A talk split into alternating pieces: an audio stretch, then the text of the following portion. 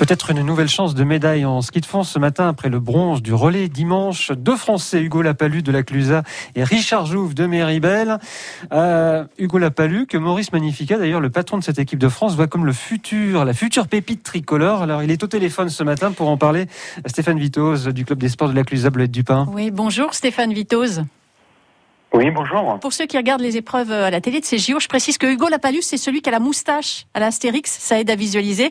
Il évolue depuis combien de temps à la, à la Clusa, Hugo Lapalus Hugo, ça fait une quinzaine d'années qu'il est arrivé au club euh, chez nous en section ski de fond. D'accord. Et là, il a 15 ans, hein, donc il était, euh, il était petit, quoi. C'était, un- c'était un junior.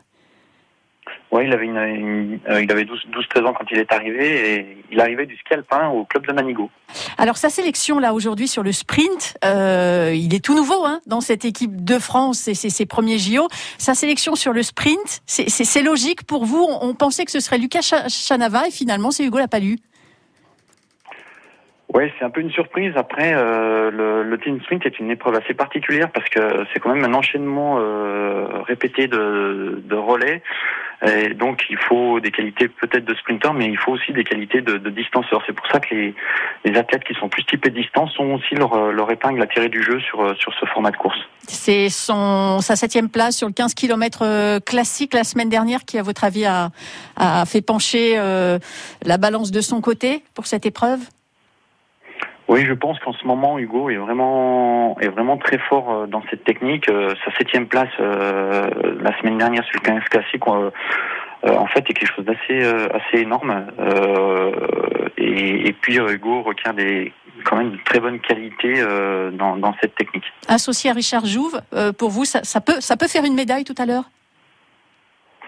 Euh, bah, on l'espère, on l'espère franchement, et ça peut, euh, en effet, ils peuvent aller chercher de, de beaux espoirs pour, pour cette équipe de France.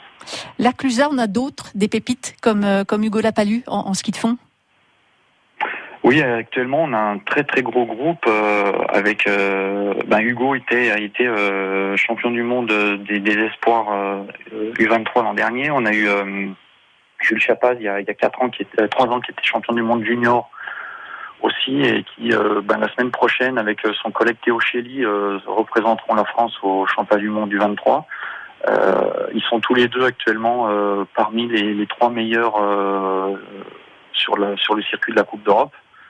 Donc on a des jeunes qui, poussent très fort actuellement. Et, vous mettez en place hein, les structures pour ça, hein, euh, pour les entraîner, pour les accueillir?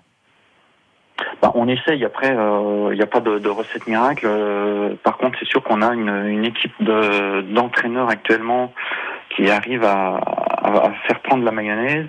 Et euh, on a un très très gros groupe de, skieurs nordiques actuellement au, sein de notre club. Hum. Alors le biathlon fait pas mal d'ombre hein, au ski de fond